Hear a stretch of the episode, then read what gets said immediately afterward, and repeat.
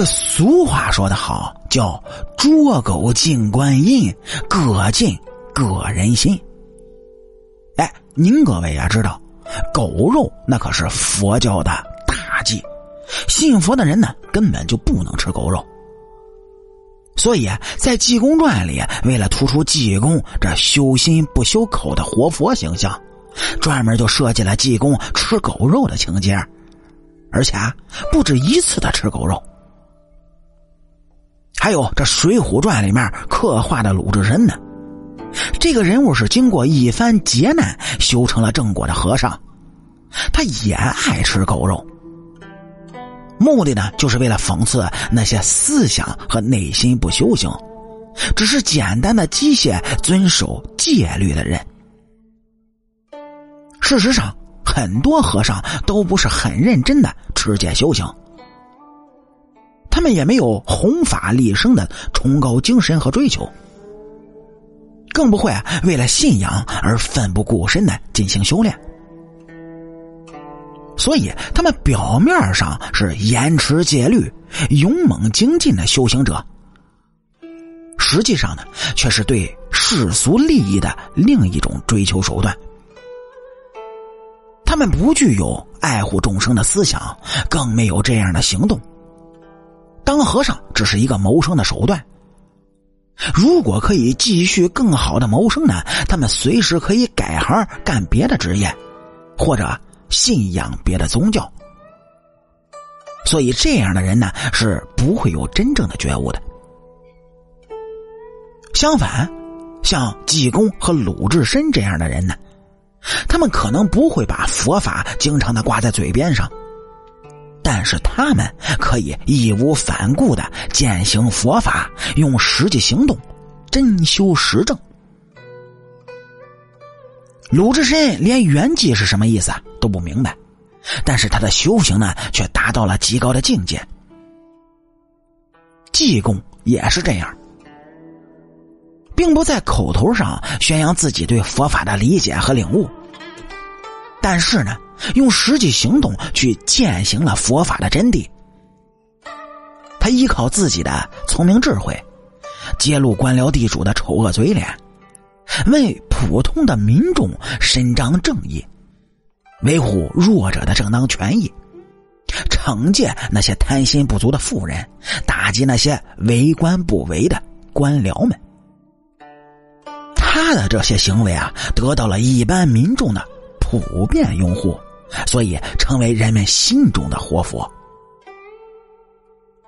鲁智深呢，更是轻财仗义、除暴安良、敢于硬碰。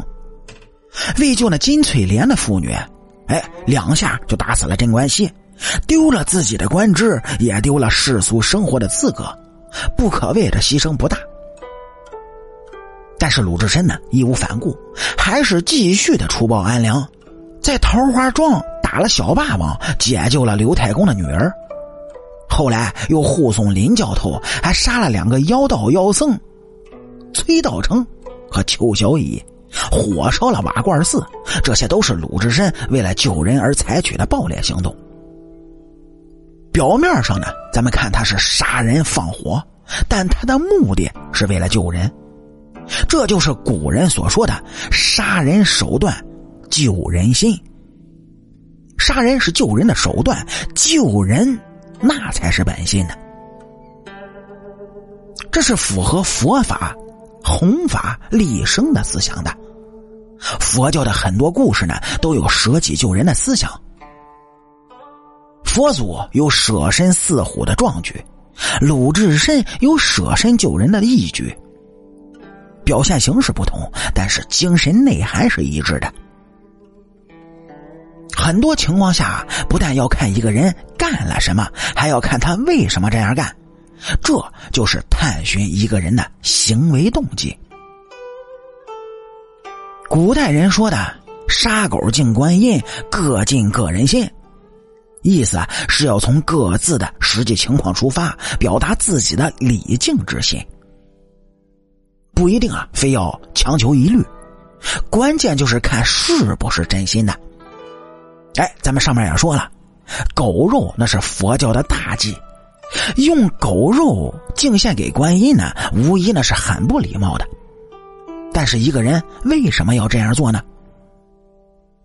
也许他是没有其他的财物，也买不起猪、牛、羊三生的祭品，只有自己养的一条狗。是他还是诚心诚意的把这只爱犬杀了，来敬献到观音的面前。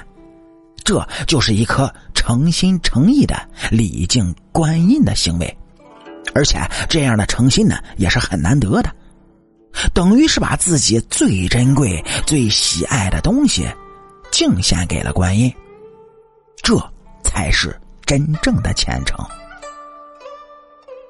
这份虔诚一定会感动菩萨，一定会得到菩萨的保佑。相反，一个人如果没有了这份虔诚，他即使把猪牛羊三生的祭品都买齐了。